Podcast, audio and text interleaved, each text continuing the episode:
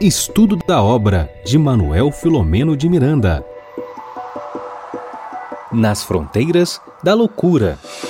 Olá, amigos, muito boa noite. Sejam todos muito bem-vindos ao nosso espaço, ao nosso projeto Espiritismo e Mediunidade, que tem por desafio no ano de 2022 estudar essa obra aqui, olha, sensacional.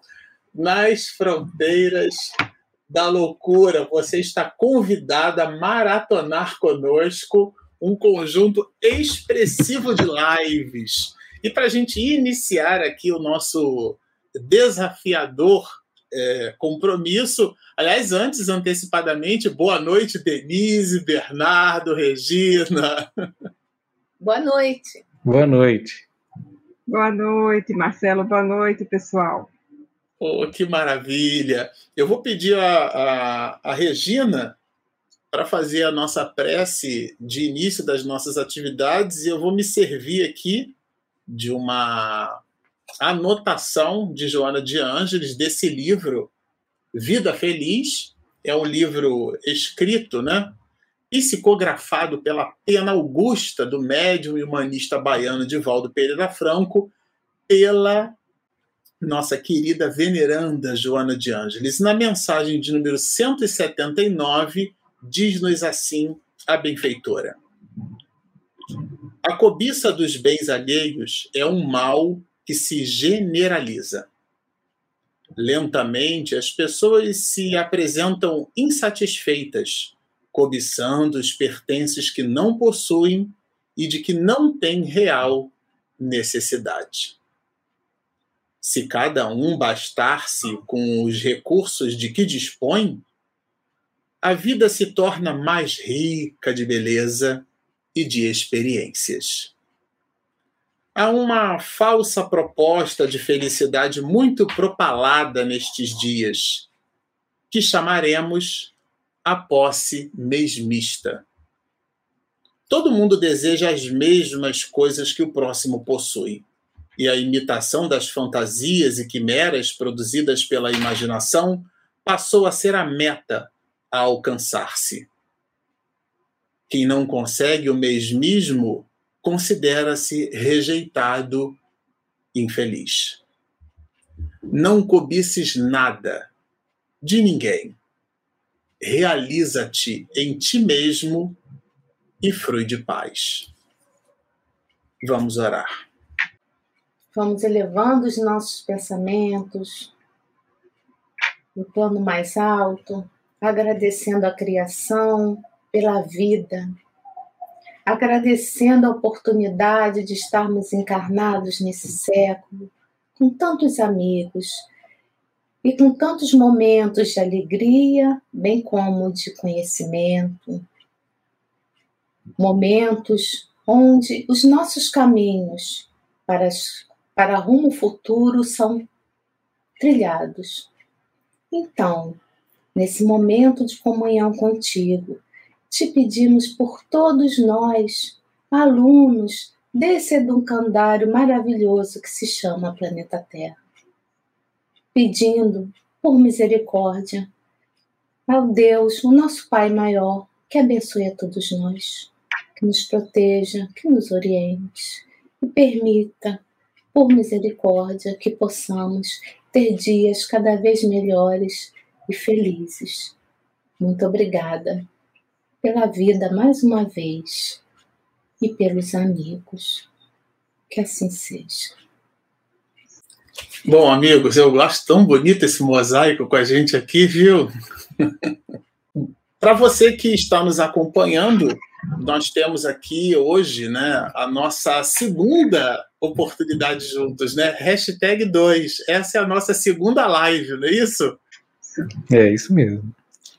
Isso mesmo. E antes de começarmos, nós queremos mais uma vez agradecer a todos vocês, internautas, que estão sempre conosco, nos apoiando, nos ajudando e também estudando conosco, né? Nessa família linda, né? Família espírita.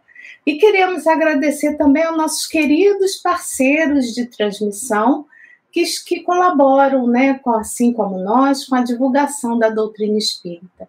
Então, os nossos agradecimentos, a nossa boa noite e a nossa gratidão. Muito bom. Sempre bom agradecer, né? São os parceiros, são os amigos. Eu digo no meu ambiente de trabalho que se Jesus, que podia fazer sozinho, chamou 12, é sinal que ninguém faz nada só, né? O trabalho é realmente em equipe, né? Que é o que a gente super procura fazer e é o desafio posto aqui nosso, a propósito de, de estudar esse livro sensacional e a gente expedi-lo no colorido das nossas possibilidades. Né? Isso eu, eu, trabalhei com um rapaz que ele era portador de paralisia cerebral, né? fez um processo de anóxia, né?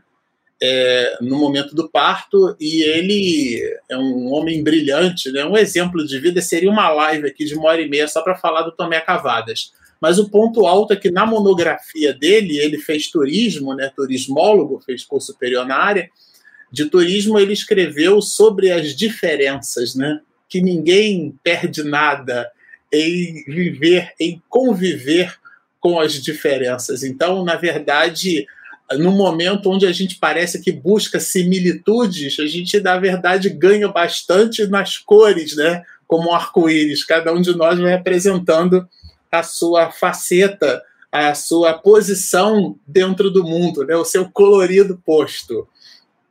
É, a gente vai começar hoje estudando aqui o capítulo de número 1, né? que é, na verdade, esse. Aliás, o capítulo de número 1, não, a gente vai começar estudando a ah, eu tô... Análise das observações. É, porque o capítulo de número 1 a gente vai estudar só no dia 21 de fevereiro. Estou aqui já com a mente já lá na frente, né? Agora a gente tem um materialzinho que eu separei aqui. A Denise eu também sei que separou um, né, Denise? Sim. E a gente vai colocar para facilitar, para nortear um pouquinho o, o que a gente trouxe aqui para conversar. Pronto. É, aqui a ideia nossa é a gente conversar mesmo sobre é, o conteúdo que vai do parágrafo 1 até o parágrafo 37, para quem está nos acompanhando. Eu sei que tem variações de, de número de página, mas os parágrafos não. E o parágrafo de número 37 vai até o, o início ali, né, antes da obsessão por fascinação. Então a gente vai falar bastante hoje sobre obsessão simples, tá? é, do 1 até o 37. Aqui, já de cara, quando você pega a obra né, que trata sobre a análise das obsessões, logo no capítulo, no parágrafo, melhor dizendo, no parágrafo primeiro, Allan Kardec já vai apresentar a obra como sendo, é, como estando né, em bases doutrinárias, atendendo à classificação apresentada por Allan Kardec, é o clássico capítulo de número 23, né, da parte segunda do Livro dos Médios, que trabalha o assunto obsessão. É, e aqui a gente ratifica que a obra se inaugura com bases doutrinárias. Bom, ele fala sobre obsessão simples. Eu, eu coloquei esse quadro aqui de, da Mona Lisa e eu já vou explicar na sequência para vocês o que, que exatamente isso significa, tá? Quando a gente trata a obsessão simples. É, o assunto todo está contido no capítulo 23 tá, do livro dos médiuns, e o próprio Miranda apresenta isso.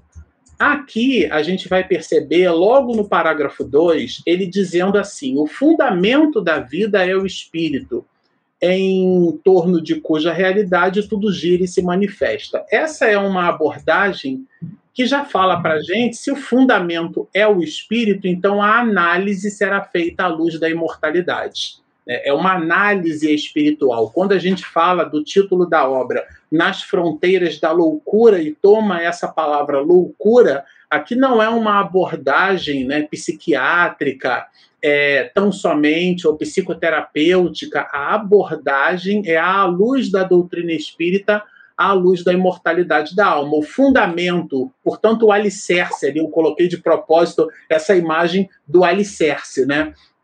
Depois, mais adiante, Miranda vai apresentar uma espécie assim de ecossistema necessário ao crescimento moral, ao nosso crescimento moral, né? Quando ele diz que o espírito cresce sobre a claridade do amor. Então, é normalmente estimulado pelo aguilhão do sofrimento. Então, o, amor né, e o sofrimento, como sendo uma espécie de contraponto, eles formam, na verdade, aquela diferença de potencial, né? a tensão que a gente chama. Os elétrons se movimentam no campo através da tensão. Então, a tensão gera movimento. É, nesse sentido do ecossistema, então a alegria, a tristeza, a saudade, o bem-estar, o infortúnio, todo esse conjunto de variedades é, do, do, comportamento humano e da experienciação do comportamento humano dentro da sociedade onde a gente está posto, tudo isso gera, então, esse ecossistema para o nosso crescimento. Isso está no, no parágrafo 4, né? Depois, fazendo um saltinho no parágrafo 6, a gente vai perceber aqui com Miranda que as expiações não são castigos de Deus, elas são imposições da própria lei. Ou seja, a gente não está aqui, tem uma mãezinha repreendendo o filho, né? Deus não está triste conosco, Deus não está zangado, Deus não castiga a gente. A reencarnação não é para a gente pagar nada, porque Deus não é banqueiro. Há quem brinque dizendo que se você olhar um banqueiro se jogando de, de, de um prédio, né? Você pode se jogar junto com ele, porque banqueiro não joga para perder. Então, é, é, aquela visão do, do, do, do, capital por ele mesmo, né? Então, não, claro que não. Deus não possui relação contábil com os seus filhos, né? Nesse sentido, ele não fica com raiva da gente. Deus é eterno, ele é absoluto. É até difícil imaginar, nesse sentido, a gente não tem muita cognição para entender. Mas o ponto alto aqui é a gente perceber que as expiações não são castigos de Deus, e no parágrafo 6 é, Miranda resgata isso, que inclusive é um conceito doutrinário, né? É, falando ainda de conceito doutrinário, ele vai nos dizer que tudo começa na mente. Ele fala desse processo do reflexo. Aqui é uma imagem do Palácio da Alvorada, a gente vai ver ali o reflexo, né? Parece uma imagem contínua. Então a mente é o, é o espelho a refletir os estados íntimos. Tudo começa na mente, né? no campo mental. André Luiz também, Evolução em Dois Mundos, é, seria uma live só para a gente falar disso, trabalha bastante essas questões. Depois, ele, ele, ele, ele traz um, um elemento que eu, que eu achei bem interessante. Abrem-se largas brechas que facultam e estimulam as parasitoses espirituais que degeneram em síndromes obsessivas. Não raro, se prolongando até se converterem em subjugações de curso irreversível. Esse texto aqui, que vai no, no, no parágrafo de número 10, ele talvez seja o epicentro de todo o texto, porque ele vai falar do comportamento nosso que pode abrir brechas para a instalação do que o próprio Miranda vai chamar de parasitose espiritual. Depois, na sequência, né, ele vai falar da recepção da ideia perturbadora. Aqui é um jogador de, de recepcionando a bola, todo mundo sabe que a bola ela vem é, no beisebol, né? Uma bola bem jogada, ela vem numa trajetória curvilínea, né? Além da velocidade, a trajetória balística, né? A trajetória da bola confere uma dificuldade para ser agarrada. Então essa ideia da recepção da ideia no campo mental. E ele trabalha com a gente, no parágrafo de número 13, a ideia da mente vazia, assaltadas por vibrações negativas, a mente ociosa é, é, como estudante de filosofia, eu adorei quando encontrei essa palavra ociosa, porque a palavra ócio, né, Thomas Hobbes, que foi um, um filósofo brilhante, ele vai dizer que o ócio é a mãe da filosofia. Porque, na verdade, em filosofia, a palavra ócio ela vem do grego, que significa escolé. Escolé é ócio, né? a palavra escola vem daí porque o ócio era o tempo dedicado livre à observação. A própria palavra física é a apreciação dos fenômenos da natureza, né? Então, a palavra negócio, inclusive, vem daí. Todos aqueles que não se ocupavam ao ócio, né, ou seja, não tinham ocupação contemplativa, estavam no negócio, é a negação do ócio, portanto, o comércio, né? Aqui, claro, que Miranda fala da mente que não trabalha, a mente ociosa, a mente indisciplinada. Minha avó Maria tinha uma expressão para isso, né? Mente vazia, oficina do diabo, né? Considerando aqui mitológica e simbologicamente, é, é, simbolicamente, a ligação do espírito com os nossos próprios amigos de outrora, tá certo? Bom, na sequência, a gente vai perceber que Miranda, falando desse, dessa ligação, ele estabelece o próprio intercâmbio mental, ou conúbio mental, como ele mesmo chama, né? A, a, vejam só, a ideia, depois que ela vai adaptada, recepcionada e agasalhada por nós, então ela medra. Joana de Ângeles diz que a erva daninha a gente só nota quando ela medra, quando ela surge, né? Do inconsciente, como as impressões do ontem, né? Que elas estão dormindo ali, armazenadas, elas estão no porão do inconsciente, como nos diz Miranda. Um outro ponto aqui, também observado por Miranda no parágrafo de número 17, é a ideia fixa. Quer dizer, essa, essa, o que ele chama de polivalência mental, né, na verdade, é, se transforma num monoideísmo, são expressões do próprio autor espiritual. A ideia fixa, aqui tem uma imagem crise, crise, crise, crise. Tem espírita que também é tudo reencarnação, reencarnação, reencarnação. Tudo ele acha que se explica pelos mecanismos da reencarnação. E o Evangelho com Kardec é bem claro: causas atuais e causas anteriores das aflições. Mas tem as atuais que são resultado da nossa própria insensatez. E aqui é uma espécie de ideia fixa, é, fazendo comunicação com o princípio anterior, né? a ligação do espírito, é, esse monoideísmo, né? que também proporciona um ecossistema obsessivo. Bom, aqui é a imagem que a gente trouxe lá, a imagem primeira, que é a da obsessão simples.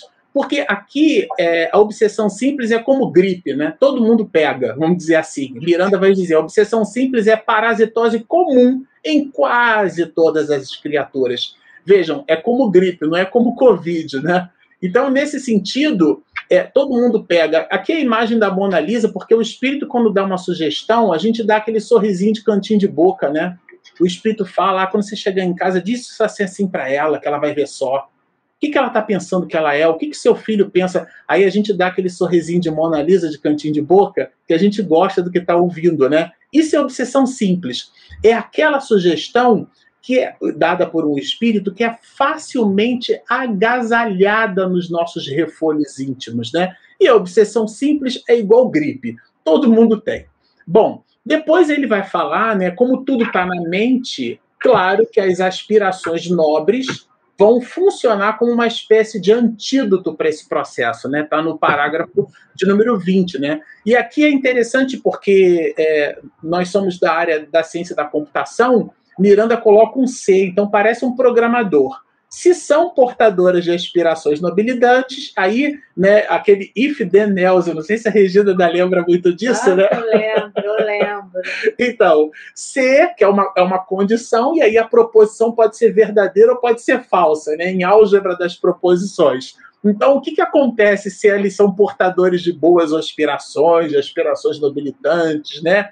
Então, claro, é que, que aquilo vai gerar um maior impulso para o crescimento. Aqui são as aspirações, aqui é o cuidado com a natureza, né, com a terra, com a mãe. Aqui a gente já apresenta um outro senão. Se interessados, porém, na escola, aqui é uma conjunção adversativa, inclusive, né? Está entre vírgulas. E vírgula sempre gosta de destacar que não foi feito só para respirar, tá certo?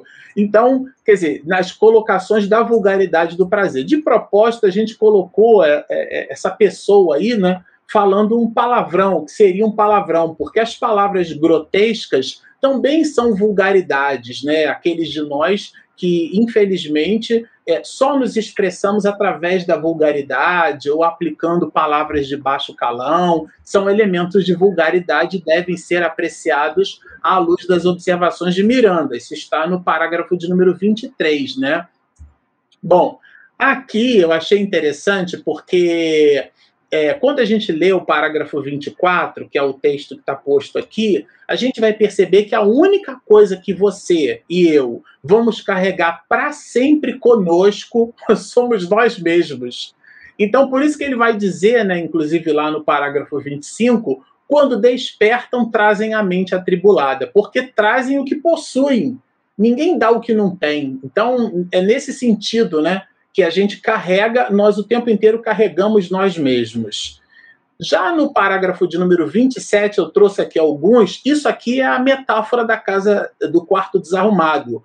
Uma pessoa sadia causaria repulsa instintiva, mas que o paciente é, gosta de cultivar Porque um fato que para algumas pessoas pode causar uma certa, uma certa repulsa, outras consideram como natural. A ideia do quarto desarrumado é que depois de um tempo a pessoa se acostuma com a própria bagunça, né? Então são comportamentos que vão sendo internalizados pela pessoa. Esse é que é o ponto aqui. Aqui a gente trouxe uma imagem, não vou entrar em detalhes, mas isso aqui é uma interferência solar, né? Causada ali é, é, quando os satélites ficam na mesma linha divisada da posição onde está o Sol. Isso é uma análise espectroscópica desses mesmos, dessas mesmas interferências, fazendo aqui um pouquinho de contraponto com a interferência que Miranda vai colocar. Aqui eu coloquei essa imagem da corrida maluca, porque vejam só, né? A pessoa ela gera uma psicosfera perniciosa à própria volta, pela eliminação dos fluidos deletérios. Isso daqui é, é uma, é, um, é um daqueles carrinhos da corrida maluca, né? Então esses morceguinhos estão o tempo inteiro ali. Então a pessoa tem uma espécie de psicosfera, né? De atmosfera psíquica André Luiz, na obra Evolução em Dois Mundos, ele cita como vibriões mentais. Miranda também fala bastante nessa perspectiva. Então a pessoa constrói um halo para ela mesma, inclusive ela se intoxica com os próprios pensamentos, né? É, uma, a, a, é nesse sentido. Já no parágrafo de número 30, a gente vai perceber que ele fala dos fatores, né? Então, se é adotado de constituição nervosa, excita, excitada, né? Torna-se agressivo, violento, em desarmonia de atitudes. Então eu quis trazer aqui é, a ideia do 6 vezes 5 igual a 30, porque o 6 é um fator, o 5 é um outro fator, né? Em aritmética simples, isso aqui é um produto. O 30 é o produto. O produto 30 é o resultado da multiplicação de dois fatores. O que, que você quer dizer com isso, Marcelo? Você é um fator, o espírito desencarnado que eventualmente está lhe influenciando é um outro fator. Vejam que se fosse 6 vezes 1, o resultado dava 6, portanto, a mesma coisa. Se o 6, se o no lugar do 5 ali, que é o segundo fator, fosse zero, qualquer coisa vezes zero, o resultado dá zero. Então, o que, que significa isso? Que o espírito que nos influencia, ele proporciona um escalar ao produto ele é um dos fatores que geram o produto. É você é um binômio, é você e ele. Isso significa que não dá para botar na conta do espírito. Vejam a afirmativa de Miranda: se é dotado de constituição nervosa excitada. Então a predisposição está na pessoa. O espírito amplifica o processo, ele coloca um outro elemento de fator. Mas vejam que o produto aqui são dois fatores, né? É importante observar. Aqui ele traz a ideia dos hábitos salutares. A gente está no estudo de uma obra, é um livro, né? A leitura é um bom hábito, né? Aristóteles, parafraseando Aristóteles, né, ele vai dizer que o hábito é uma segunda natureza. E aí lembra ele, como a gente não pode mudar a natureza do homem, então a gente precisa mudar os seus hábitos. E Miranda fala exatamente sobre hábitos no parágrafo 32 os hábitos salutares vão se sucedendo às reações interpestivas, rotuladas de exóticas, porque são esses comportamentos esquizoides que a gente vai ampliando a partir daquelas relações, daqueles hábitos que a gente vai fazendo questão de cultivar. Bom, aqui ele já apresenta para nós, no parágrafo de número 33, eu coloquei as cores do arco-íris, porque vejam, a linha do equilíbrio psíquico é muito tênue e delicada. Vejam que é, é, no, no, nas bordas, né, existe uma relação tênue. Você não sabe ali nas cores do arco-íris aonde nos extremos, aonde termina uma e começa outra, né? É, a gente falou sobre isso na, na, primeira live, né? Mas ao mesmo tempo você consegue definir de uma certa forma as cores que estão ali postas, né? Então é difícil demarcar onde começa um comportamento é, nosso e, e, efetivamente e, esse comportamento termina num processo obsessivo quando ele é muito agasalhado por nós.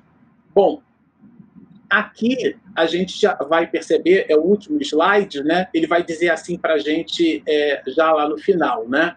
Nessa fase, dizer, nessa, nesse processo todo, antes que o paciente assuma a interferência de que é vítima, a terapia, e aqui ele resgata a terapia espírita.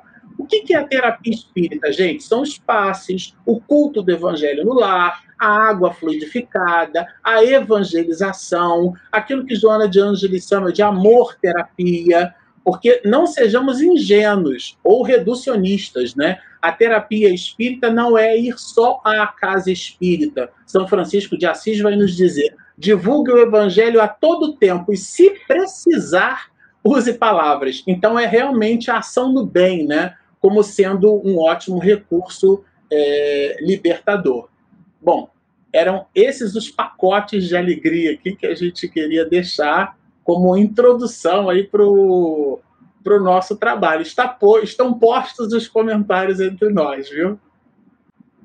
Bom, eu vou, se vocês me permitirem, eu fiz um, um, um, resuminho do que eu entendi, né, alguns pontos que eu entendi né, do que seria a obsessão simples. E eu fiz assim, um aprofundamento dessas minhas reflexões, das páginas 15 e 16, né, primeiramente, só o que é obsessão simples, não no, no, que ele vai desdobrando, né, que tem item A, B e C. Né? Então, é, eu fui lá no livro dos Espíritos, onde é, a questão de número 76, né, os Espíritos esclarecem de que todos os espíritos, primeiramente, né, eles são seres inteligentes da criação e povoam o universo fora do mundo material. Então, isso tem a ver que logo no início, dizendo que o fundamento da vida é do espírito, em torno da cuja realidade tudo gira e tudo se manifesta. Então, entendendo ainda que esses espíritos foram criados simples e ignorantes e que têm múltiplas experiências evolutivas, né, que, que estão em progresso, eles também, esses espíritos, esclarecem a todos nós que Deus criou todos eles simples e ignorantes. E a cada um deu determinada missão, a fim de esclarecê-los e de os fazer chegar progressivamente o quê? A perfeição. Então, essa perfeição é nela, né, que nós espíritos, ainda em processo inicial, encontramos a pura e eterna felicidade. Isso tudo está lá no livro dos Espíritos, tá, gente? Eu não tô, eu tô aqui que eu já fiz a minha pesquisa, né? Só que nós temos que passar pelas provas que Deus nos impõe. E através dessas provas, nós espíritos adquirimos alguns conhecimentos. Então, uns, nessa jornada evolutiva, isso eu entendi tudo aqui, tá, gente? Nessa obsessão simples eles chegam né, mais depressa ao seu destino final submisso, outros não. Outros de nós suportam menos e murmuram o tempo todo, né? Então, dessa forma, né, nós vamos ver que o livre-arbítrio ele, ele se resume, ele é um papel bem importante nessa nossa escala, é, escala evolutiva para a gente chegar em determinados pontos. Né? Então, a gente precisa entender isso, nos fala o livro dos Espíritos, que o homem não é totalmente levado ao mal, porque o Kardec fala aqui, logo no parágrafo 4, de fatalismo. Então, ele não vem, nós espíritos não viemos simples e ignorantes, não estamos aqui, não vamos, é, viemos para fazer o mal. Né? Então, os atos que nós praticamos não foram previamente determinados. Aí a gente vai ver também um pouquinho do determinismo. Não foram, simples ignorantes, tá? Que nós nascemos. E os crimes que alguns de nós cometemos não resulta de uma sentença do destino. Então, nesse caso aqui da obsessão simples, a fatalidade, ela, ela, não, ela não está, ela está, né? Em alguns acontecimentos que se apresentam por serem o quê? Consequência da escolha feita pelo espírito antes do que de encarnar, por conta desse livre-arbítrio.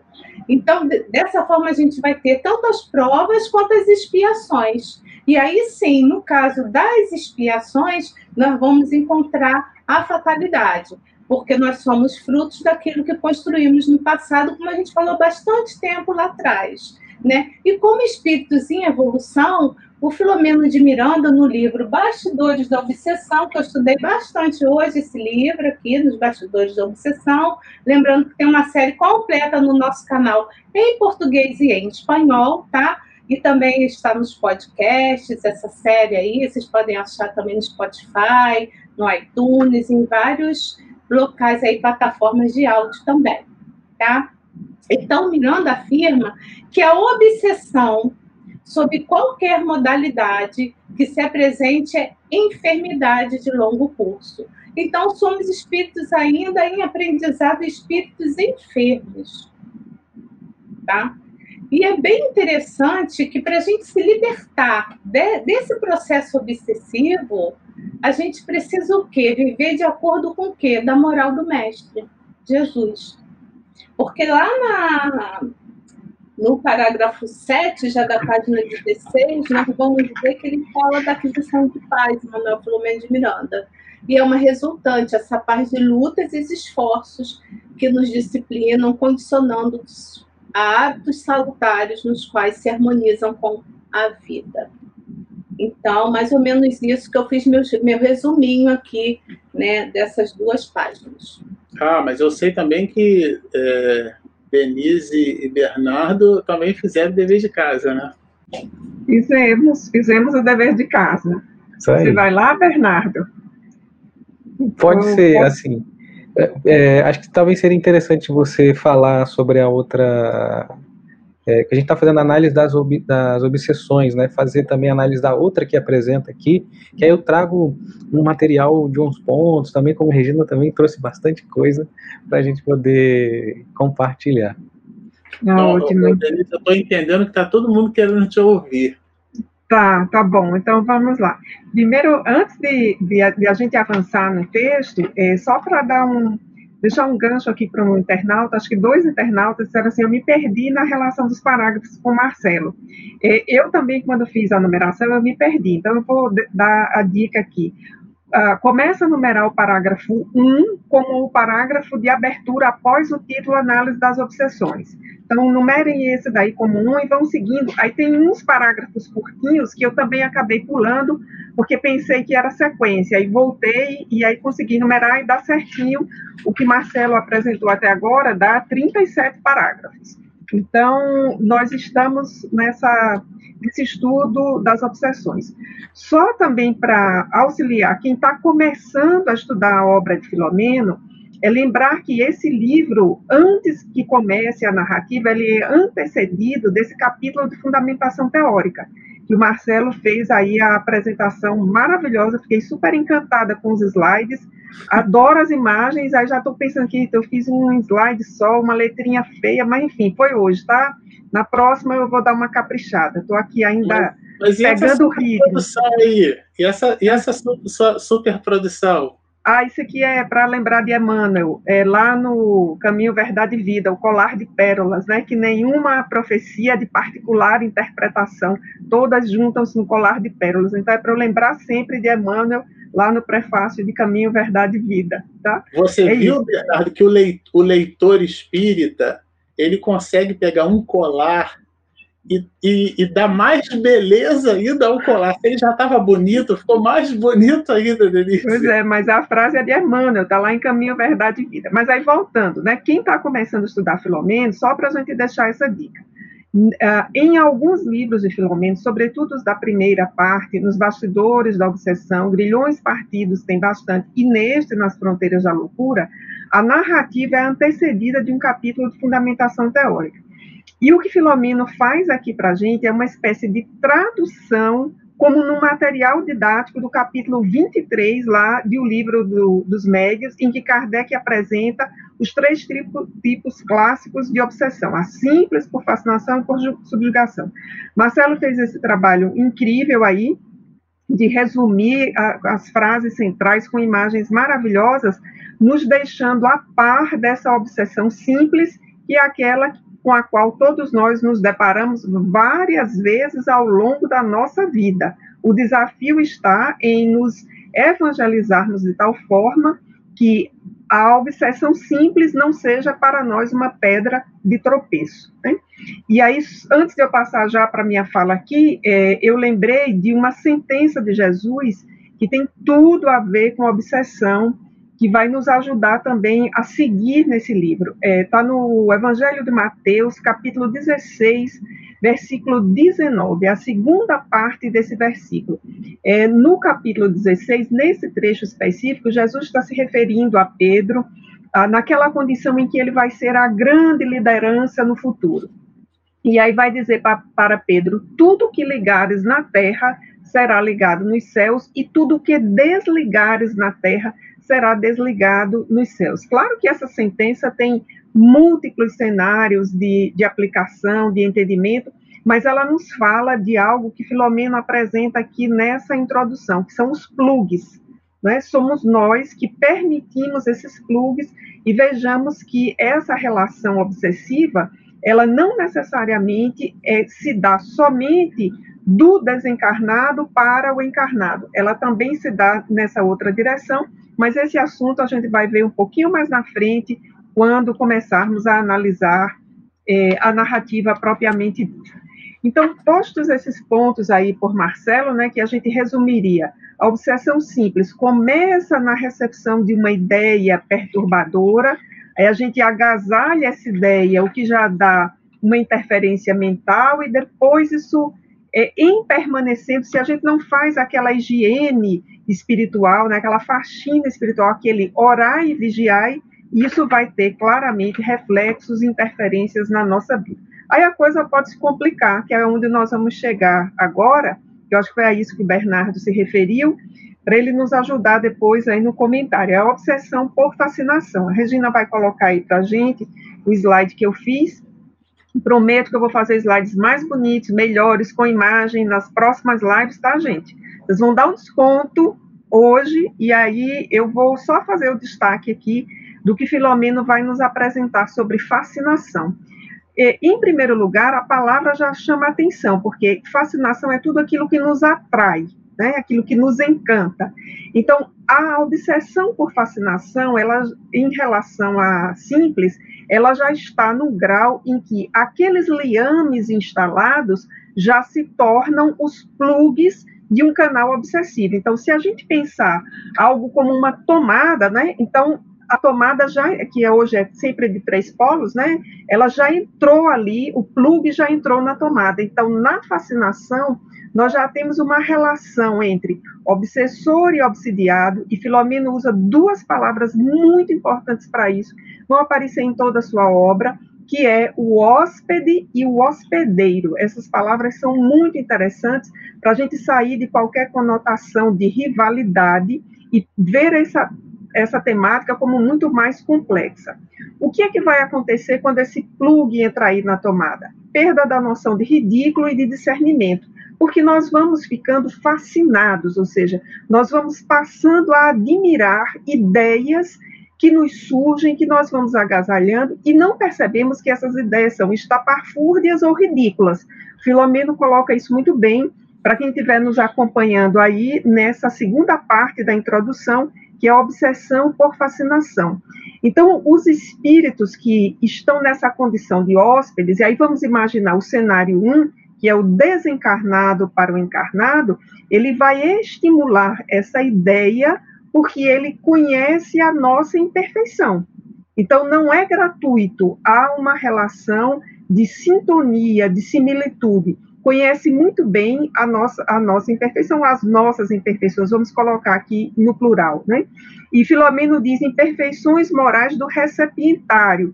Revisando aqui o texto, eu gostei dessa palavra hoje. E vejamos que nós vamos agasalhando a ideia. E aparece um exemplo no texto que cabe muito bem para a situação da esfera religiosa, mas cabe para a situação da esfera política, da esfera dos negócios, enfim, de qualquer esfera da sociedade. A fascinação cabe sempre no exemplo de quando nós sentimos um orgulho de uma missão especial, algo como que somente nós pudéssemos fazer, ou se a nossa ideia fosse é, superior à dos demais e capaz de mudar a história da humanidade. Então há aí um, um, o nosso orgulho ele fica insuflado e esse é o terreno fácil onde a fascinação medra. Vou usar aqui a palavra de Joana de Ângeles que Marcelo já se referiu. Então há uma desconexão, diz Filomeno, entre as nossas defesas mentais e a outra expressão que ele coloca, e os diques da lógica. Então, se nós não estamos mais no orar e vigiar, já não conseguimos ouvir o outro que convive conosco, que nos conhece, que vai dando aqueles toques, e se nós perdemos essa capacidade de logicar, ou seja, avaliar ah, de forma racional, nós estamos nessa faixa da fascinação, que, como o Marcelo exemplificou muito bem na imagem do arco-íris, nas extremidades ah, das duas margens, a gente pode até ver a diferença, mas nas margens que estão dentro do arco-íris, a gente não consegue distinguir muito bem. Então, por vezes, a gente já está num processo avançado, é preciso que o outro que caminha conosco, e normalmente é um parente próximo ou um amigo muito devotado, será o nosso sirineu nesse processo de reversão de uma obsessão por fascinação. E outra coisa importante que está aí nesse texto é, dito por Filomeno, até coloquei entre aspas, em toda obsessão, como em qualquer sofrimento, estão em pauta recursos de débito e crédito do indivíduo. Então, não é gratuito, a Regina lembrou antes na sua fala. A nossa folha corrida de débitos e créditos está aí posta. Numa outra obra de Filomeno, que é Entre Mundos, ele tem uma afirmativa que me parece extremamente esclarecedora, no sentido de que não existem inocentes temporariamente podem acontecer ou aparecerem as vítimas. Ou seja, se eu olho para a situação obsessiva nesse momento, eu até posso indicar, olha, o fulano é vítima. Mas quando a gente tem acesso ao passado, a gente vê que há também uma troca, uma sobreposição desses lugares de hospedeiro e de, de hóspede, de obsessor e de obsidiado. E o Filomeno vai nos conduzir na direção da dessa terapia espírita, como reverter essa fascinação. Porque na obsessão simples, os nossos esforços no bem, eles são por vezes suficientes para fazer que a gente supere aquele momento difícil. Filomeno vai nos dizer que a reversão na fascinação, ela depende muito da disposição da ação no bem por parte daquele que recebe a ideia perniciosa. Então, trocando em miúdos, qual é a receita? nós precisamos ter as costas largas no trabalho da caridade, qualquer que seja ele. Não no sentido de troca, mas no sentido de um antídoto para a nossa vida, no sentido de nós podermos revisar a nossa própria existência. E por fim, Filomeno traz duas informações que vão estar nos dois últimos parágrafos desse trecho da obsessão por fascinação, que nem é um trecho longo nessa introdução, ele vai nos dizer que a indolência mental e moral do paciente e a exacerbação dos seus valores negativos são espicaçados pelo antagonista. Então vejam só, nossa indolência moral e mental, ou seja, a gente não quer mudar, e aí às vezes começa a repetir aquele lema de Gabriela, né? Eu nasci assim, cresci assim, vou morrer assim, que a luz do espiritismo é completamente falso, e depois as nossas debilidades, né? que na obra de Joana de Ângeles vai ser chamado de a sombra. Né? E, por fim, Filomeno diz que é uma libertação mais complexa, exigindo abnegação, esforço e assistência contínua. Então, dito isso, é, a gente soma com a obsessão simples e diz assim: olha, nós temos agora um quadro que começa a se delinear para que a gente entenda a história que vem na sequência que daqui a 15 dias a gente vai começar efetivamente a discutir a narrativa desse livro. Eu acho que como introdução, deixando aí para os amigos seguirem, né? Só falta o Bernardo falar, eu acho que a gente começa com ele agora.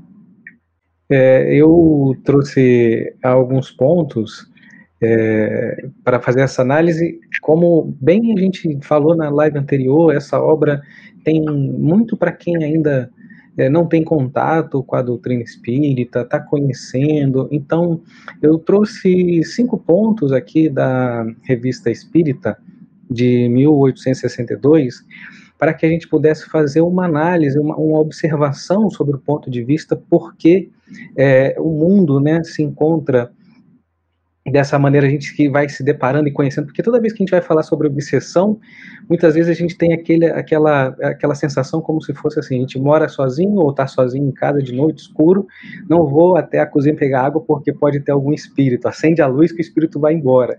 Então se eu não vejo, não tem espírito. Então toda vez que a gente vai falar sobre obsessão, tem muito do receio, né? tem muito do medo, tem muito do, meu Deus, isso, isso acontece, né? e isso é muito mais comum, e isso é do nosso isso é da nossa, da nossa terra, da, desse, dessa, da Gaia, onde a gente se encontra, por uma questão que a gente vai é, falar aqui. Então, assim, primeiro, na, no livro dos Espíritos, na questão 96, são os espíritos, são iguais os espíritos, né? Ou há entre eles qualquer hierarquia. Então aí a gente já tem assim, já traz para a gente Allan Kardec falando que tem diferenças de ordem, de grau, de perfeição que tem alcançado. Então aí a gente já entende que assim, temos a influência dos espíritos, mas existem várias influências que nós vamos receber. E também diz na revista Espírita, né, que esse mundo visível e invisível, assim como bem diz Miranda, várias vezes aqui em vários parágrafos, né, se penetram e alternam mutuamente, né, se, é, eles, eles vão, se é, vão ser feitos como se fosse um mundo só, em dois estados diferentes. Então, sendo a Terra esse local onde nós estamos, reencarnados aqui, né, precisamos entender e começar a observar onde estamos, onde, onde eu me encontro, né, qual é o meu papel, por que, que eu estou aqui. Então, estando aqui na Terra, né, e, e, a Terra é o, o, resultado da maioria dos espíritos que povoam aqui, né, estão nesse estado errante, né, como encarnados e desencarnados, espíritos imperfeitos que fazem ainda mais mal do que bem, daí a predominância desse mal na Terra. Então é preciso, pois, que a gente apresente né, que esse mundo invisível, formado por uma população muito maior e muito mais é, e também compacta ali sobre o globo da Terra, né? Porque temos encarnados no número X, mas os desencarnados que estão ali por, por fora, né? Nessa vibração e querendo também a oportunidade de reencarnação muito maior, né? Então envolve é, é, a Terra e ela se agita no espaço. Ele diz assim, né? Uma espécie de, de atmosfera moral, do qual os espíritos encarnados ocupam parte inferior né, como fosse um vaso. Então ele também traz para a gente, Allan Kardec, na Revista Espírita, como se a gente fosse um vaso e ficasse agitado nesse mundo. Né?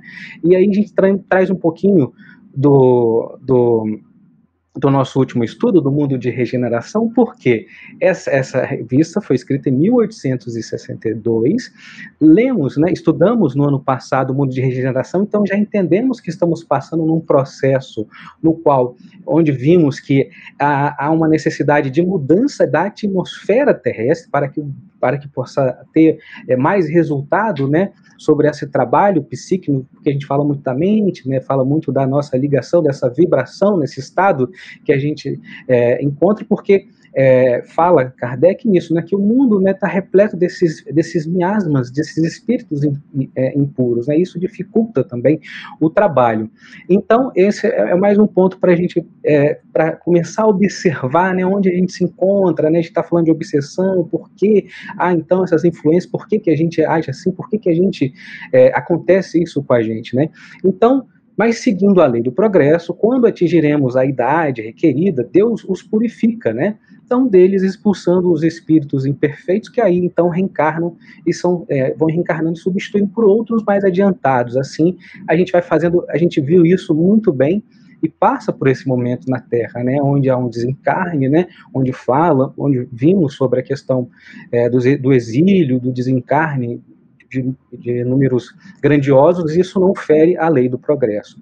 Então, mas meditando sobre isso, falando sobre a questão, então entendendo que estamos num mundo imperfeito, que passa por essa transição, tem uma frase muito interessante de um pensador Rumi, que ele fala assim: a ferida é o lugar por onde a luz entra.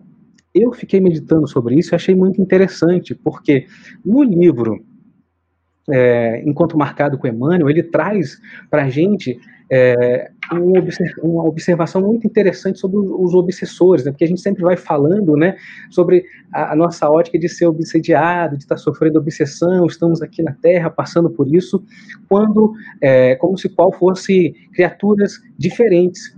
E, e, e, e, sem, sem dúvida, em sã consciência, ninguém se afina com o mal, diz o benfeitor Emmanuel, como ninguém se harmoniza com a doença. Então, ele coloca para gente, por mais endividado que o ser é, nasça, o espírito nasça no campo terrestre, as leis de Deus jamais vão o abandonar, abandonar. E selam com ele esse berço de presença de amor. E começa pela ternura, o coração materno que acolhe, enfim, vamos ver isso nos capítulos adiantados aqui, nos próximos capítulos, adiantando aqui o que a gente vai estudar no livro, mas temos isso. Então, observando que todo o espírito, seja obsessor, tem os chamados protetores, guardiães, que transitam não apenas entre os lares humanos, mas também sustentando, não somente sustentando os homens, né, mas também igualmente os que os nossos companheiros de sombra ali, que estão nessa esperança pela consolação. Então, é, já trazendo também essa ótica desse olhar, que a, por mais que nesse momento a gente possa sofrer essa interferência, né, é, esse momento que nós estamos é como se fosse um rádio. Uh, quem é dessa época de sintonizar rádio ali. Então, muitas vezes a gente está ouvindo uma música, uma notícia, a gente não está gostando, a gente vai e muda a estação, e não, essa aqui para mim está boa. Isso se dá com a obsessão. Muitas vezes você acha que não, esse, você sintonizou, você está naquela sintonia, você está. É, é, é, é mútuo, não é? É essa coisa que você recebe. Então, observando que também é, nesse momento, quando a gente descobre e percebe e faz é, sentido em nós, que estamos assim, nós estamos sofrendo interferência, né? Também, de forma muito simples, parece até complicado quando a gente fala, tem uma frase também de Allan Kardec que diz assim, como saber que estamos sofrendo influências de bons ou maus espíritos?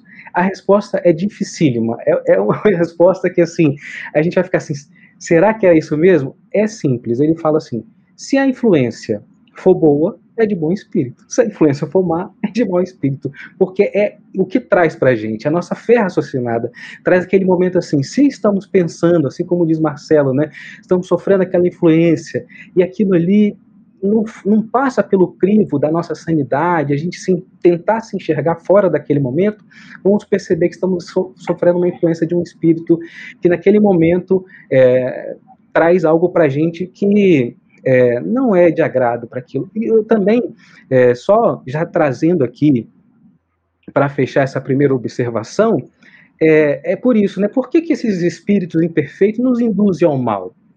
Aí a resposta também, isso também está no livro dos Espíritos, na, na questão 465, por, para que sofrem com eles, para que sofrais como eles.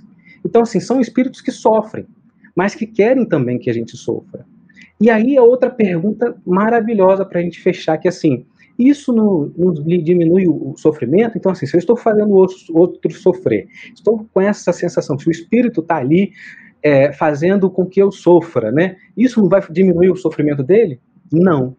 Mas, por inveja, por não poderem suportar que haja seres felizes. Então, assim, nós estamos num planeta que ainda é um planeta que pouco temos de, de, de, felicidade, ainda vamos entrar nisso, então ainda não alcançamos, almejamos a felicidade. Então, por não querer que nós sejamos felizes, pense e reflita nisso. Todos esses momentos felizes que você passa na sua vida, é, pode ter é, momentos logo após que você se sente assim culpado por isso, você sente não que você fosse merecedor, você não toma posse dessa alegria por essa influência, mas por esse mundo que nós vivemos. Então, é altamente é, natural que estamos passando. Essa era a primeira observação que eu queria trazer para a noite de hoje.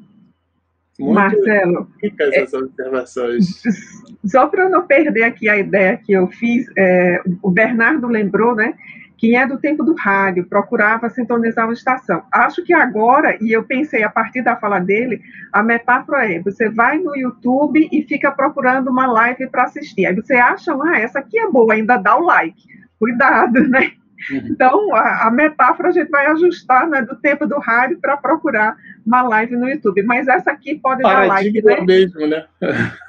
Só muda o objeto, né? Exatamente. Exatamente. Muito bom. Aliás, eu gostei muito de, uma, de um comentário que você fez, eh, dos vários, eu quero destacar um, alinhado com o que a Regina citou né, eh, no início.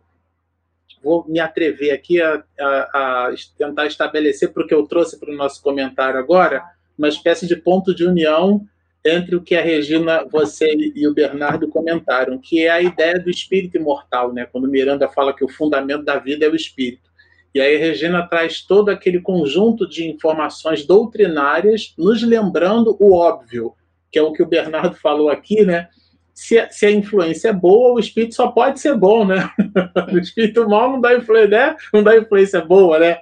E, e é, você comentou com, com a gente, é, Denise, é, um ponto que o Bernardo também citou, essa questão da influência, né? Eu acho super relevante a gente entender, é, pegando essa palavra como observação, é, a gente já estudou isso aqui no canal várias vezes, mas é, é nunca, eu, eu, sempre gosto de dizer que a repetição é um instrumento didático de fixação, tá certo? Não é, não nunca é demais repetir.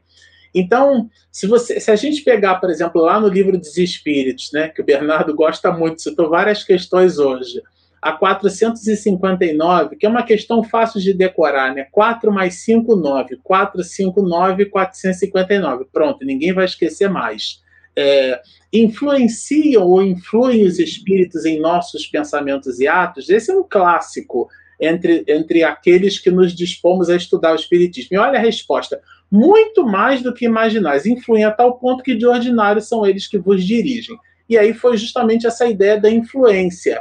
Se a gente pegar, por exemplo, o capítulo 14, né, que está na parte segunda do livro dos médiuns, no item 159, Allan Kardec, eu tenho de memória, Allan Kardec vai dizer, que vai dizer o seguinte, que a mediunidade é a capacidade que nós temos de perceber a influência. Está escrito com essas palavras, tradução do francês clássico do poliglota e engenheiro civil Guilhom Ribeiro para a língua portuguesa. Influência, dois espíritos. Então a palavra influência nesse sentido ela é neutra. A influência não significa nem que seja uma coisa boa, nem que seja uma coisa ruim. O que a uhum. gente, nós é que determinamos. A influência não é uma coisa, ah, os espíritos estão te influenciando, quer dizer nada. É igual a palavra fé. Né? No, na antecapa do, do, do Evangelho, Allan Kardec coloca assim: a fé inabalável. Né? Isso depois ele, ele, ele, ele repõe no capítulo 19 do mesmo Evangelho. Fé inabalável. Bom, se tem a fé inabalável, então porque tem a fé abalável, né? Porque, afinal de contas, se ele adjetivou um substantivo, fé deixou de ser uma qualidade, né? Fé é só um substantivo. Uhum. Ah, eu tenho fé, não quer dizer nada. Como é que é a tua fé? É boa ou é ruim? Então, a mesma uhum. coisa aqui para influência. Vejam que no capítulo 23, que Miranda faz questão de resgatar, a palavra que Allan Kardec usa é outra, é domínio. A, a, ele coloca como definição de obsessão o domínio que alguns espíritos logram adquirir por sobre certas pessoas. Domínio, não é influência. Porque influência é igual gripe, todo mundo tem. Porque nós estamos o tempo inteiro sendo influenciados. É, na obra Evolução em Dois Mundos, André Luiz trabalha, a tese é dele, não é minha. Ele coloca que o primeiro sentido que o princípio inteligente desenvolveu foi o do tato que a das células que, se, que tocavam, se aproximavam umas das outras, desenvolviam naquela, na, na naquele ecossistema ali, né? É, unicelular, as células chamadas de células é, procariontes e depois as eucariontes, que é uma definição ali, André Luiz foi médico, pesou muito a mão em biologia, né?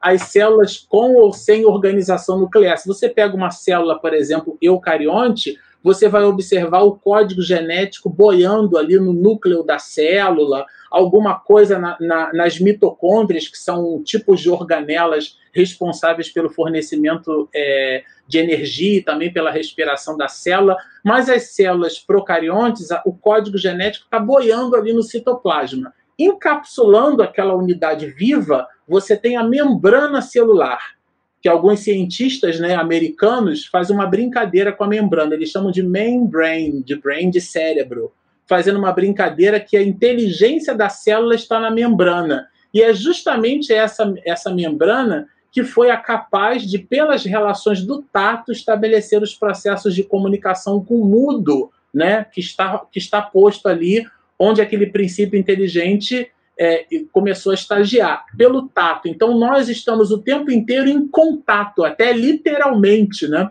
uns com os outros. Então o processo de comunicação, portanto a influência, ele faz parte da natureza evolutiva.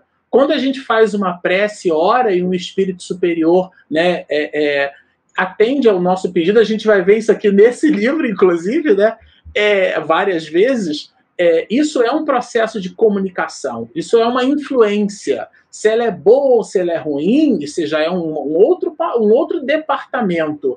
Então, é, nesse sentido, eu queria trazer um pouquinho também dessa contribuição, dessa ideia da influência, para a gente não achar que o obsessor é um demônio, é um encosto. Um obsessor, gente, é um amigo nosso. é um amigo nosso, é, é aquele a quem a gente traiu a confiança numa existência anterior, portanto tem uma encrenca com a gente. Eu sempre gosto de lembrar que o antônimo, quer dizer, o contrário de amor, não é ódio. O ódio, lembra-nos Joana de Ângeles, é, é, o amor que adoeceu, né? O antônimo, o contrário de amor, chama-se indiferença. A gente passa pela sarjeta assim, pulo mendigo, não dá a menor pelota. Isso é pior do que o ódio. Porque o ódio tem um, tem um enrosco ali, você tem uma encrenca com aquela pessoa para resolver. Então o ódio cria conexão, a indiferença não. A indiferença você não está nem aí para o outro, né?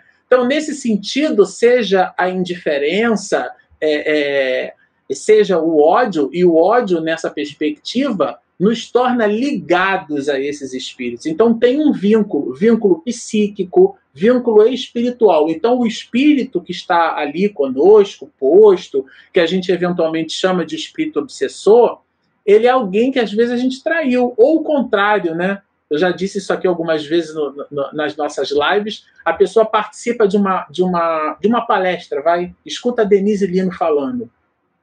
E aí, de repente, é, eu digo assim, nossa, mas tinha um espírito tão bom do meu lado, só que o espírito estava do teu lado há 10 anos, só agora que você percebeu. Você permitiu o direito de perceber. Então, é. tudo é influência, tudo é sintonia. Marcelo, é, antes de, de seguir aí, eu queria é, lembrar duas coisas aqui. Acho que duas ou três. A primeira delas, a questão 459 que você trouxe, né? Os espíritos influenciam em nossa vida. Aí sim, e aí o detalhamento está lá no livro dos médios, né? No capítulo 23, no 14 que você citou. Acho que hoje uma pergunta que nos toca é como é que eu vou diferenciar se eu estou ou não obsidiado? É a obsessão simples, já que a gente tem essa, digamos, ampla faixa aí de nela mergulhar na fascinação. Então, esse tema nos leva ao encontro, e não de encontro, ao encontro de um tema muito caro aos espíritas, à literatura espírita, que é o nosso autoconhecimento, tendo em vista a nossa transformação moral. Porque se a gente não se conhece, não sabe das nossas reações, não se percebe como reage, a gente também não percebe quando está obsidiado. Então, por isso que esse investimento em saber quem sou eu, como é que eu me sinto diante de determinadas situações, que, que emoção moveu, uh, que pensamentos me vieram à mente, como é que eu reagi, isso é fundamental e é uma investigação cotidiana de nossa parte, porque aí a gente começa a distinguir aquilo que o Bernardo lembrou antes.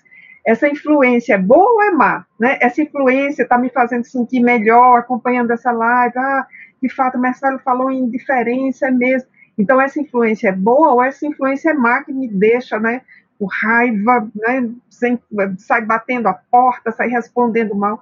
Então, esse tema a, da obsessão, ele tem uma larga fronteira, eu acho que essa vai ser a palavra do ano, viu, Marcelo? Eu estou apostando aqui, hashtag fronteira. É, vai ter uma larga fronteira com o autoconhecimento. Inclusive, hoje no meu Instagram, eu é, publiquei a hashtag para ver se pega, hashtag NFL, ou seja, hashtag nas fronteiras da loucura, para ver se pega, pelo menos entre os espíritas, né? Porque é, ou a gente vai nesse caminho ou a gente não vai conseguir bem. Então, para eu não me alongar aqui muito e compartilharmos a, a fala com os nossos amigos, eu achei três pérolas sobre esse tema no livro Lampadário Espírita de Joana de Ângeles. O meu é super antigo, aquela capa clássica, vintage, né, como o Marcelo gosta de lembrar, aquela capa dos anos 70, a primeira edição que eu já tive que encadernar com uma preta. E aí eu estava estudando por um, um, outro assunto e a boa influência dos espíritos, né, abri aqui no capítulo 28, intitulado Influenciações, e esse livro é de 69. Então, olha que idade esse livro tem. Né? Esse livro já é cinquentenário. O que Joana diz nesse capítulo 28? A obsessão generalizada é clima psíquico a graçar entre as criaturas humanas da atualidade. Necessário é vigilância pelos olhos do coração para manutenção do equilíbrio e serenidade interior no curso das horas. Então, em 1969, Joana de Ângeles faz essa, observação. A obsessão generalizada é clima psíquico a graçar entre as criaturas humanas. Então, a gente também ficaria aqui uma hora e meia falando só sobre esse período de Joana, é, para demonstrar que ela estava assinalando ali no final da década de 70, 60 esse momento que nós acompanhamos agora como testemunhas, que é a obsessão generalizada, porque ela diz que estava a agraçar, ou seja, estava começando a se tornar generalizado. E necessário é vigilância pelos olhos do coração. Aí o capítulo seguinte é o 29, as obsessões. Aí esse tem tudo a ver com o nosso estudo. E só para encerrar essa fala aqui, é, nesse capítulo eu encontrei Joana de Anjos em 1969 dizendo: para que o parasita espiritual possa ligar-se ao hospedeiro humano, é indispensável que ambos se completem ou se harmonizem por interdependência, embora os propósitos do invasor tenham características específicas, invariavelmente de desforço ou viciação. Aí eu fiquei é, muito embevecida, porque lendo a obra de Filomeno por muito tempo, eu não tinha conseguido fazer essa conexão que Joana de Anjos, em 69, já usava parasita espiritual e hospedeiro humano para definir essa relação que a gente está começando a detalhar aqui. Vamos entrar no momento de perguntas e, e respostas. Eu fiz uma é. vinheta aqui, tá? Então vamos soltar a vinheta. Momento de interação. Perguntas e respostas. Boa noite, amigos. A obsessão simples é sempre proposital, intencional, ou pode ocorrer sem que o espírito se dê conta? Sem que seja do desejo dele trazer algum prejuízo? Já aproveita e responde, Regina. Não, prefiro que você que falou de obsessão simples, que você responda. Ah, é aquilo que a gente comentou na metáfora da Mona Lisa, né? A obsessão simples é algo que está posto pela dinâmica da influência, né? Como Miranda vai, ele vai é, parafraseando o próprio conteúdo doutrinário, né? A, a, a obsessão simples é algo que está é, é tá posto nas nossas relações, sabe?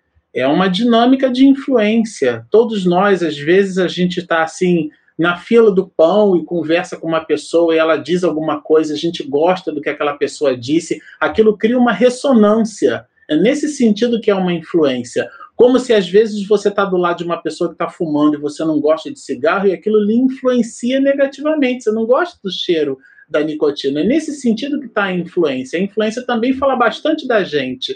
Nesse sentido, ela não é exatamente proporcional ou intencional. O que resulta daquele primeiro contato é que pode ser prejudicial ou não. Mas, de um modo geral, né, a, a, a obsessão simples fala bastante da, dessa ressonância. Se você pegar um diapasão de forquilha, né, aquele diapasão que você bate, diapasão é um instrumento, ele produz 432 vibrações no intervalo de um segundo. E aquilo é considerado um Lá natural, a gente usa para afinar instrumento, né?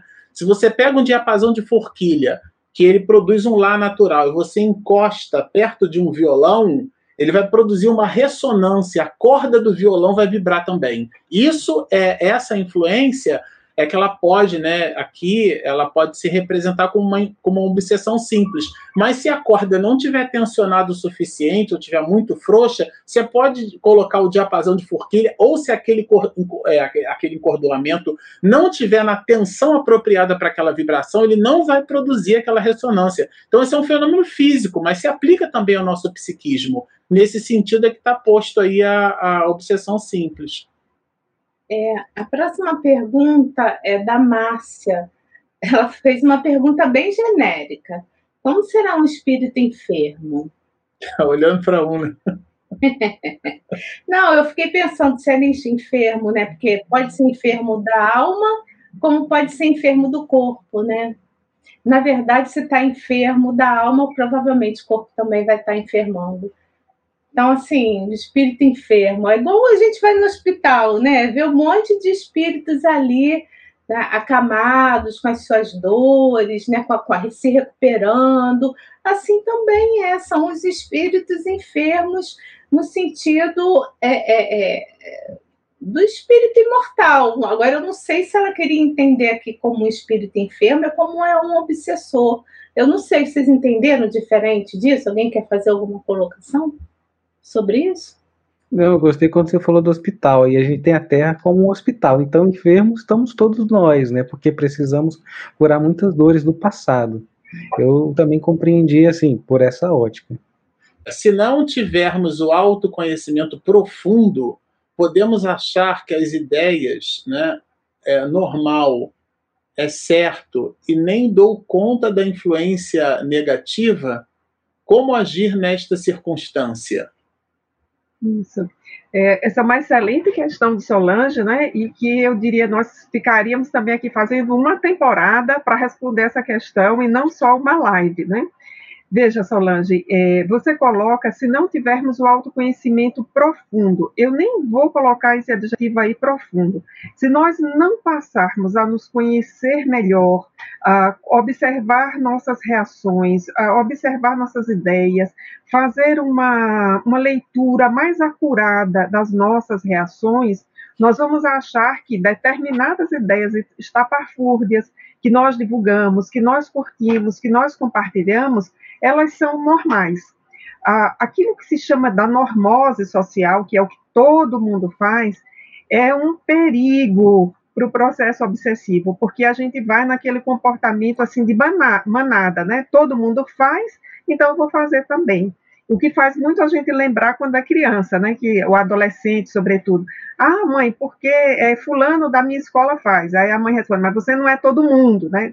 Todos nós ouvimos essa frase em algum momento da, das nossas vidas em família. Ela é muito importante para a gente começar a se pensar, Solange, é, de fato, o que é que eu gosto? Ou como é que essa ideia surge na minha mente? Como é que eu é, emocionalmente acolho essa ideia? E aí vamos lembrar do que Filomeno diz na introdução desse livro, né? A, a, o Espiritismo é um tratado de higiene mental. Ou seja, quando nós incorporamos os hábitos espíritas, aquele a que o Marcelo se referiu, uh, o evangelho no lar, o, o, cultivo da prece diária, as boas leituras, é, começar também a fazer uma seleção daquilo que a gente ouve, daquilo que a gente vê, das lives que assiste, isso vai nos ajudando a fazer uma espécie de, de higiene mesmo mental e emocional nas nossas vidas.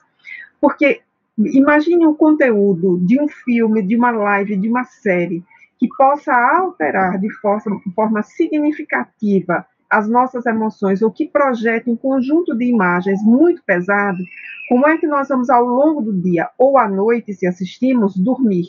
Então a gente tem que começar já a pensar esse o, o, o estoque, o que é que a gente está colocando para o estoque, ou, ou então aquilo que a gente lê, ou então os perfis que a gente segue nas redes sociais nós estamos hoje desafiados, no bom sentido, a um amplo processo de educação emocional, que vai culminar com o nosso processo de evangelização. E aí, se a gente já percebe, como lembrou bem o Bernardo, que a ideia não é positiva, como agir nessa circunstância? Nós podemos começar com o auto-socorro. O auto-socorro é parar e fazer a prece. Né? Vamos lembrar esse livro que o Marcelo leu no início da nossa, da nossa live de hoje, que eu achei impressionante. O texto é sobre a cobiça. Alguém pode até dizer, oh, não tem nada a ver com o que eles estão falando hoje, mas é um forte fator de obsessão simples, é quando a gente começa a cobiçar o que o outro tem. Então, está lá no Vida Feliz, 176, deixei anotadinho aqui para eu não me esquecer e refletir depois sobre isso. Então, quando a gente começa no auto-socorro, a gente para, lê uma mensagem, reflete, faz uma prece, a gente começa ali se acudindo. Digamos que na sequência a gente não consiga levar uh, esse processo adiante. As casas espíritas, mesmo funcionando virtualmente, estão com os seus setores de recepção, de atendimento fraterno abertos e que podem nos dar um grande socorro, um grande auxílio nesse momento, fazer uma escuta atenta, prestem bem atenção, uma escuta atenta, não estou falando de escuta terapêutica, porque essa não é a função do atendente fraterno na casa espírita, mas uma escuta atenta, um suporte emocional, e aí nós vamos caminhando nesse processo de fazer um gerenciamento positivo e evangelizado das nossas vidas, e aí sim nós vamos superando os fatores predisponentes de obsessão simples recorrente. Eu gostei dessa frase, eu nunca tinha dito isso de forma tão bonita. Vou repetir para memorizar, viu, Marcelo, Bernardo e Regina? Opa. Nós vamos né, cuidando, substituindo os fatores predisponentes recorrentes que nos colocam na obsessão simples. Porque, como o Bernardo lembrou, nós estamos num mundo que é um mundo aí de enfermos, a Terra é um hospital. Então, aquele estágio de dizer não sou mais obsidiado, ele não existe para nós ainda, mas existe o estágio de eu consigo me autocuidar, me gerenciar, e mesmo que uma vez ou outra, ou quase todo dia, eu resvale na obsessão simples, eu consigo fazer o caminho de volta. Porque o importante é esse caminho de volta para o equilíbrio, porque a gente consegue se manter bem. Quando a gente já não consegue fazer o caminho de volta, aí a gente vai para os níveis mais complicados de obsessão. Bom, a próxima pergunta é para o Marcelo é da Kátia. Ela pergunta o seguinte para você: o desejo, então, movimenta esta influência? Ela fez essa pergunta quando você estava se colocando. Nossa, você, você fez uma pergunta aqui que dá vontade de falar umas duas horas é, sobre esse não, assunto. Não, ainda tem as considerações finais. É, não, claro, eu, eu, claro, eu falei brincando, mas a, a ideia do, do, do desejo, é, eu, vou, eu vou pegar carona num pensamento de Leon Denis, na obra O Problema do Ser, do Destino e da Dor. Né? Ele vai falar na terceira parte da obra que a maior potência da alma é a vontade.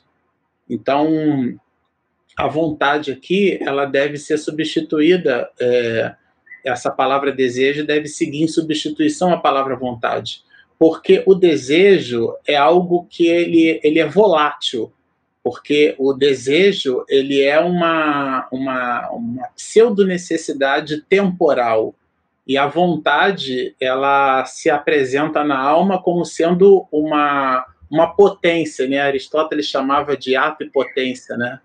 Então, é, é aquele, aquele conceito de que aquilo que eu vislumbro para o meu futuro, eu vou colocar ele agora. E isso movimenta, a, a, isso é o que gera a, as, geram as nossas influências, né? Aquilo que a gente considera como importante nas nossas vidas. Então, nesse sentido, tem uma fórmula em física que eu gosto muito. Trabalho é igual a força vezes deslocamento, né? O conceito de trabalho é o produto de duas grandezas. Aquele produto que eu coloquei lá na, na de dois fatores, né? Trabalho é igual a força vezes, vezes deslocamento. A força ela pode ser entendida assim como um livro que a gente lê, uma live que a gente assiste, um filme, tudo aquilo que gera uma energia potencial em nós, uma capacidade de construção. E em física, energia cinética, que é a energia do movimento, é igual a energia potencial, né? Energia cinética é igual a energia potencial. Então, tudo aquilo que você lê, todo conhecimento que você adquire, te habilita para você se movimentar. Mas vejam que a fórmula é a seguinte: é o produto da força vezes o deslocamento. Esse deslocamento na forma é um D minúscula, em minúscula, né? Uma letra minúscula. E, e vem a palavra deslocamento vem, de, é, é, de, vem da palavra motivação, que em latim significa motivare, dar movimento a, portanto, deslocar-se. Vejam que interessante, se você tem muito conhecimento, muito, muito tecnicismo agregado, né? Mas você não faz nada, se você tem, por exemplo, uma força de mil newton vezes zero, o produto disso é zero. Jesus simplificou essa encrenca. Ele disse assim: a fé sem obras é morta. Quer dizer, se a gente não tem, tem um conhecimento, mas não produz, não aplica, né? Então não resulta de nada. Então o nosso movimento, o que nos influencia no final das contas, somos nós mesmos, as nossas intenções, o que o outro faz quando está perto da gente é potencializar, é aquele, aquele fator que cria no produto um escalar.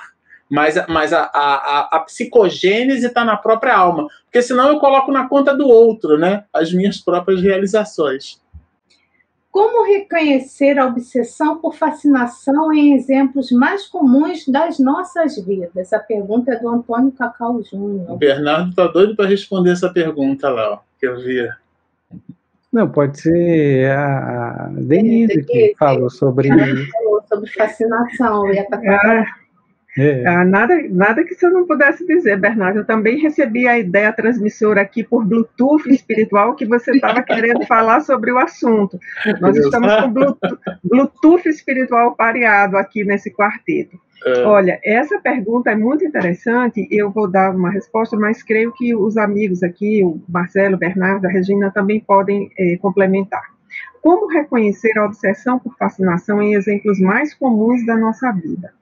Ah, pegando o texto aqui de Filomeno, a palavra que ele usa é ideias estapafúrdias. Então, às vezes, aquilo que é muito exótico, né, que é muito diferente da nossa vida.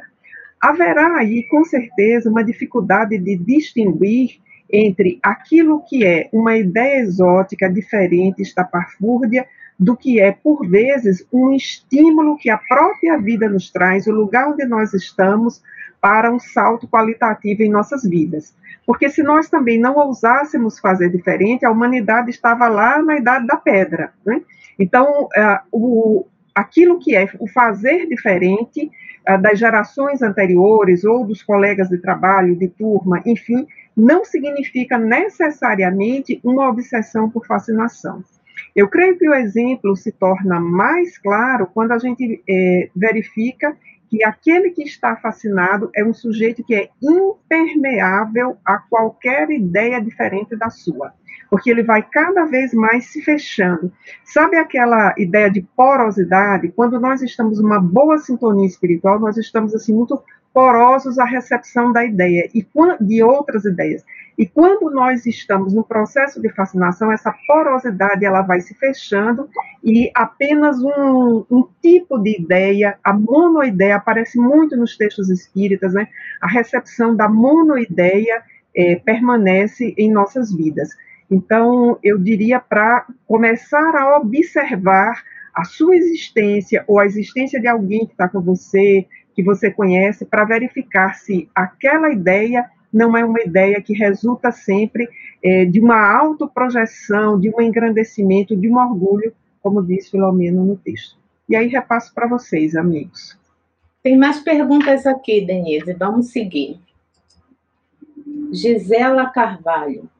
No parágrafo 42, sobre orgulho de missões especiais, camuflado de humildade, como diagnosticar em nós esse sentimento? Ah, esse daí é, esse aí é bem bom também. Eu acho que o Bernardo pode falar sobre isso para a gente, para nos ajudar, porque o orgulho camuflado de humildade é sempre aquela situação que a gente diz assim: ah, mas eu sou muito humilde, muito paciente, mas não aponte nenhum defeito meu, por menor que ele seja, que eu já viro do avesso. Então. Tem é, orgulho de ser humilde. Isso, tem orgulho de ser humilde. Tem orgulho de ser humilde, né? Então, na verdade, nós temos ainda muito, muitas faces do orgulho. É uma expressão que eu costumo usar, inclusive e sobretudo para mim, né? Quais são as minhas faces de orgulho e de egoísmo? Porque nós temos algumas delas que nem reconhecemos. E aí a obra de Joana de Ângeles vai nos dando umas dicas de como identificá-las. Tem mais uma aqui. Nádia Marinho, nossos princípios morais deixados pelo nosso mestre já não é um dos primeiros filtros para saber sobre se eu estou obsidiada? Você responde, Bernardo? Ou eu Posso respondo, ou Marcela, Denise? Quer que eu responda? Pode responder. Então, é, o Marcelo falou bastante sobre a obsessão simples, e ele, no estudo dele, aqui no canal, né, do livro dos médios, ele sempre fala que é, a obsessão simples é igual gripe, todo mundo tem. Eu diria resfriado, né? Todo mundo tem. Agora, essa questão do autoconhecimento não quer dizer especificamente que você está obsidiada. Ele pode mostrar um traço de caráter seu, né? Que assim, quando você é, norteia o seu, seu traço de caráter com o do Mestre Jesus, que você ainda não alcançou. Mas não necessariamente você tem, você está sendo obsidiado é porque você não tem esses princípios. Né, para você saber né, que, se, que você está sofrendo a ação de um espírito obsessor, você vai entender que começa a aparecer na sua mente as ideias fixas. Essa questão da monoideia, coisas que você não estava pensando naquele momento de fazer, começa a aparecer, sabe, totalmente diferente do que você estava pensando. Né? Então, a consequência de uma obsessão simples, que se torna pré-fascinação, ela pode ser vir assim até muito mais, mais grave. E o Miranda fala bastante da questão também nesse, nesse, nesse livro sobre a parasitose mental. Então, você tem os seres ali, né, encarnados, né, com os desencarnados, onde essa parasitose ela se dá porque possui vícios. E aí, através desses vícios, né, esses espíritos, eles procuram os mesmos vícios que os encarnados têm, uma questão de afinidade. Então, necessariamente, você não, não ter o mestre como exemplo, né, e você não ter todas as qualidades do mestre, você vai estar obsidiada mas você pode entender, através desses princípios morais que o Mestre Jesus nos deixou, que a gente ainda está um pouquinho distante da perfeição. Mas não necessariamente entender que você está obsidiada. Geralmente a, a ideia começa a vir, ela vem, uma ideia que, que você concorda com ela também. Né? Mas fica aquela ideia mais fixa. Né? Então, Orar e vigiar, como disse Jesus, né? Na dúvida, abstenha-se. Então, assim, a oração é um instrumento muito importante aí para a gente combater as obsessões. A oração antes de dormir é importante, porque você não sabe com quem você vai estar enquanto você vai estar dormindo, né? A oração, quando a gente levanta, também é importante para a gente ter um ótimo dia. A gente vai criando, através da oração, um escudo moral. Né? Esse escudo moral vai fazer que você, durante aquele período, você possa estar um pouco mais protegida desses dessa, dessa própria imperfeição sua, nossa, né? Porque nós somos ainda espíritos imperfeitos e a gente traz conosco as nossas imperfeições impregnadas no nosso perispírito. Não sei se alguém quer complementar.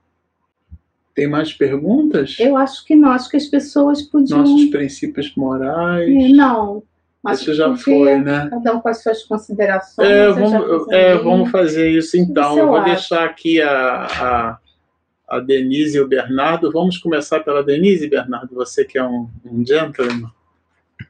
Para as já, considerações finais e depois o Bernardo encerra para a gente. Aí, eu já, aí a Denise já entrega a palavra para você, você já engrena na nossa prece, tá bom, Bernardo? Bom, eu é, diria que nós apenas é, tocamos no véu do assunto, né? Foi para dar o termômetro das próximas semanas.